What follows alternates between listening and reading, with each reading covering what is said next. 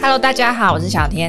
全台湾大约有两百万人有偏头痛的问题，冷风吹会痛，天气热也会痛，吃药后还是很痛，止不住又只好再吞一颗止痛药。你也是这样吗？一痛起来什么事都做不了，让偏头痛被列为前十大失能原因。到底有什么方法可以摆脱偏头痛啊？今天邀请到神经内科名医陈龙医师好。你好，主持人好。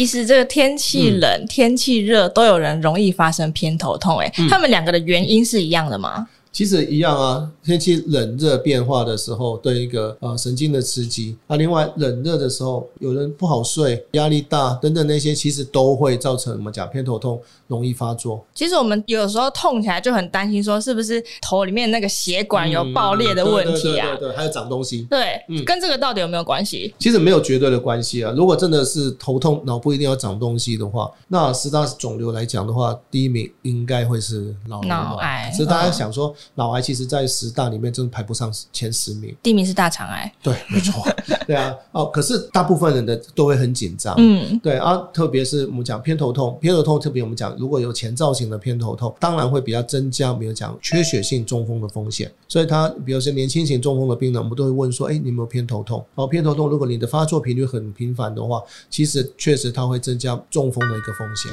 所以，如果头痛频繁的发作的话，对身体到底会造成什么样的影响？哦，第一个就是。像刚刚说的，增加你这个失能，失能。嗯，那第二个还有吗？哦、呃，其实失能就很严重了。有人讲说，如果你一个月发作个十天的偏头痛，一年下来就一百二十天。对对啊，快三分之一都不用工作了。对，对，偏头痛啊、呃，因为你痛的吃药，如果你没有办法好好的改善，你为什么心情不好哦？就算你撑着去上班，你的 performance 也不会好啊。老板看到就开始皱眉头。等等，但是其实很多问题，甚至啊，我们看到很多偏头痛的病人，不是只有治疗偏头痛，我们还要治疗他的心灵，因为他会有心情不好、失眠啊等等的一些并发症共病在那边。我完全可以感同身受，因为我之前就是偏头痛太厉害，然后我就是去看了神经内科，嗯、然后就真的不吃药不行哎，然后。药量也是越加越重，真的对，真的没办法。吃太多，如果呃一个月还是痛超过十五天，其实我们有一种就是我们讲药物使用过度造成的头痛、嗯、哦，这个其实会很麻烦。那到底偏头痛它有没有什么样的前兆？如果我们一感觉到哎、欸、有这个前兆，有没有办法做些什么事情来让它就是把那个痛压下来？OK，其实偏头痛它有分两种，一种是有前兆型的偏头痛，有一种是没有前兆型的偏头痛。我们讲有前兆会有什么前兆？就是看东西。视觉上面，比如说你看到东西有点马赛克，有人看到你的闪，是有点糊糊的吗？对，或者看到水波纹等等那些。说实在，我自己也会看到水波纹。我有看到糊糊的，你有看到糊糊的哦。啊，有前兆之后，大概三十分钟左右，有些人就开始头痛。对对对。那当然有一种头痛，它不见得会痛，比如说基底动脉型的偏头痛，有些人他是以头晕做一个表现。那当然，那个前兆会不会真的是马上变成头痛不一定。嗯，我本人有前兆，可是没有头痛，运气还不错。对啊，好好，天选之人。我是有前兆，然后我会马上头痛，马上头痛那种，然后就真的痛到爆。哦，所以有前兆开始发生的时候，其实我们都会建议，比如说吃一些药物，你不能等到真的发作的时候吃，效果不好。当你有前兆开始的时候，被牙起来准，快点吃，它可以改善八成的疼痛。这个是要找医师拿的药，还是自己可以买得到？啊，要找医师药，嗯，因为它本身来讲的话，它也是有一些副作用，比如说心血管的病人啊，吃这种药就很小心，嗯，对，所以你还是要请医师评估过。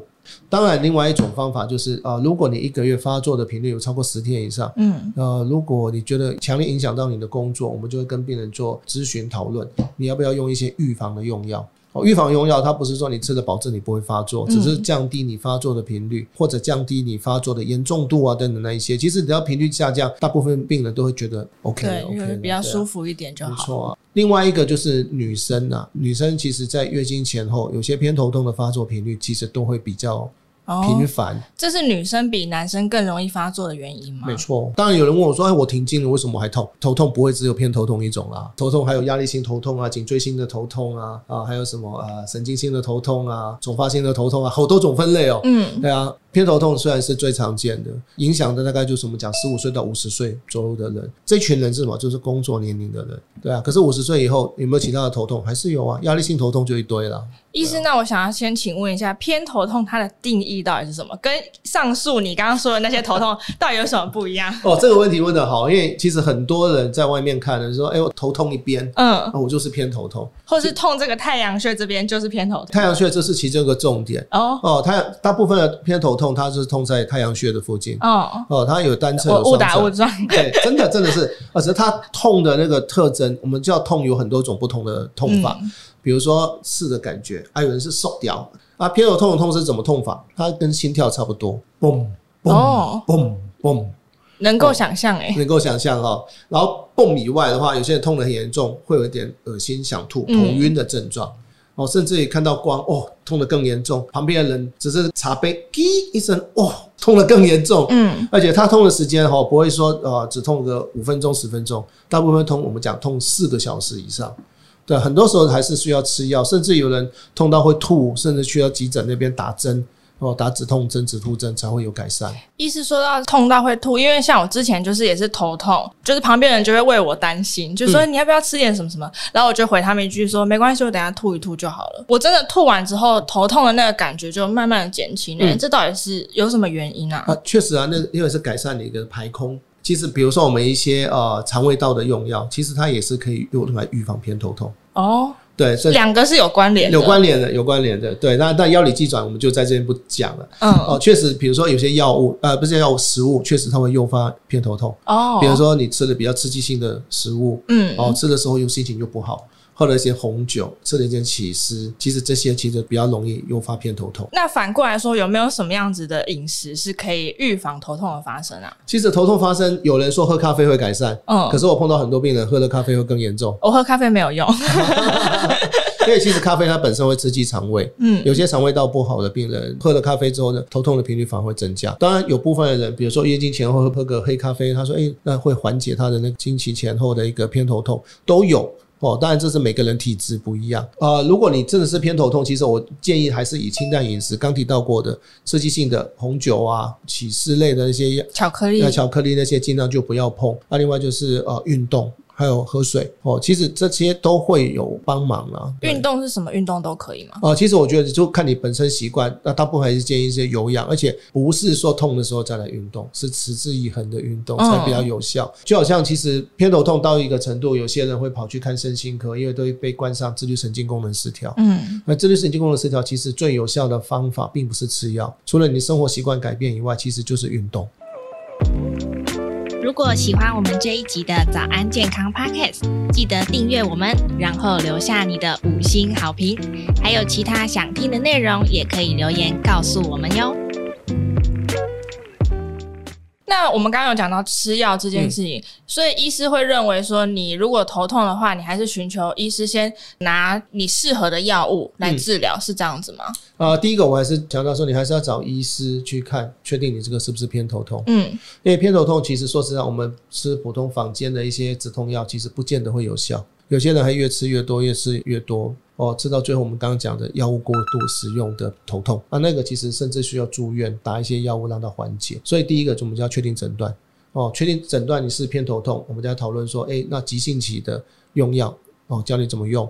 然后，如果真的痛的频率一个月痛的蛮蛮频繁的，那我们是不是要用一些预防性的用药来降低你每个月发作的频率啊？等等那一些，这个都需要就是呃医生的诊断，还有跟病人的一些沟通。所以饮食跟运动就是不吃药的治疗方式。是。那另外一个就是药物的治疗。那医师有没有出现哪一些症状的时候，我们一定要马上去看医生呢？嗯、因为这偏头痛应该也是可大可小吧？没错，其实应该这样说，如果你这个突发性的头痛痛了一个礼拜，你自己买了一些简单的止痛药。嗯，如果你觉得都没有缓解，其实你可以找医生看一下，你到底这个头痛有没有什么问题。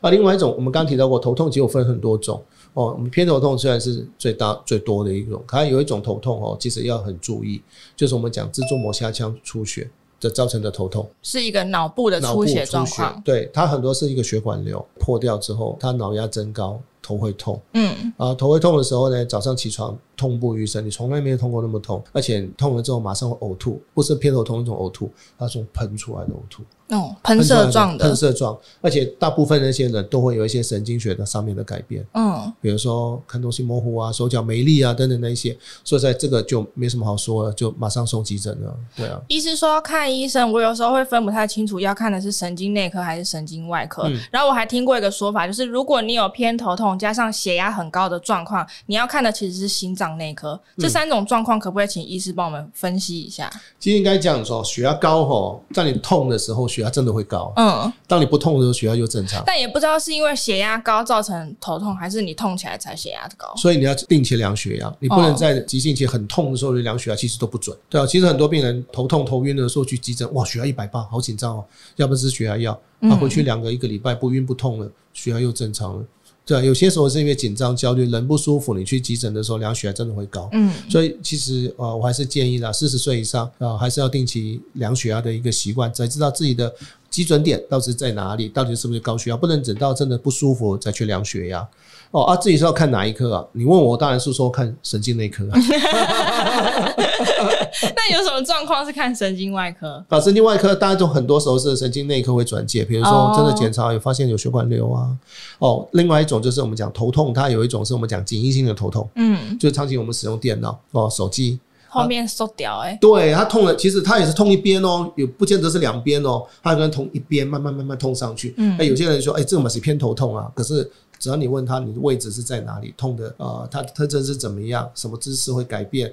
而且这种痛哦，很多时候你洗个热水澡，热敷一下，症状会改善。嗯，那当然来到我们这边，我们还是会帮他做一些，比如 X 光啊等等那一些。如果有发现不幸他有椎间盘狭窄很严重，神经有压到手会麻，我就会转给神经外科了。嗯，评估到底是不是要复健或者开刀。所以让医师先帮你找出原因来。没错，医师，那我在这边再补问一个问题，就是我们如果是偏头痛发生的时候，嗯、有没有能够透过比如说怎样的按摩可以缓解吗？其实原则上没有。